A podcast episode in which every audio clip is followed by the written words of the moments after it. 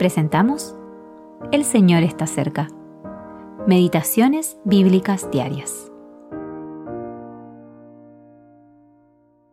Meditación para el día 23 de febrero de 2024. Aconteció al año siguiente, en el tiempo que salen los reyes a la guerra, que David envió a Joab y con él a sus siervos y a todo Israel. Pero David se quedó en Jerusalén. Segundo de Samuel, capítulo 11, versículo 1. El peligro de la ociosidad. Pero David se quedó en Jerusalén. ¡Ay! Un coqueteo fatal en los brazos de la comodidad y sus tentaciones. Esto fue lo que condujo a David a la desgracia. Era la época del año en que los reyes solían ir a la guerra. En años anteriores, a David no se le habría pasado por la cabeza dejar que Joab u otro general enfrentara solo la tensión y el estrés del conflicto. David siempre estuvo dispuesto a enfrentar el ardor de la batalla.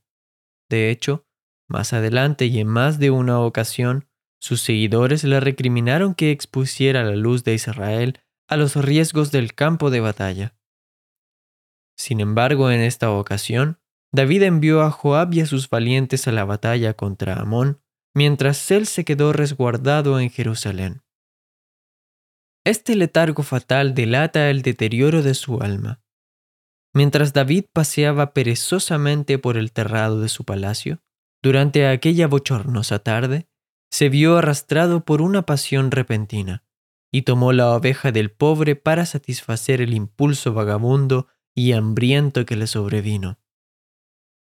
Cuidado con las horas de ocio. Es necesario descansar. Todos debemos tener tiempos de refrigerio y refortalecimiento.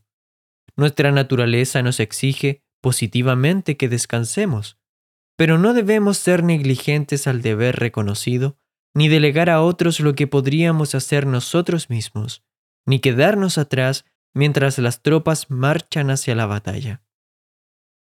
Velad y orad para que no entréis en tentación. Mateo capítulo 26 versículo 41. Necesitamos estar doblemente en guardia cuando no estamos enfrentando en la batalla al enemigo de forma activa.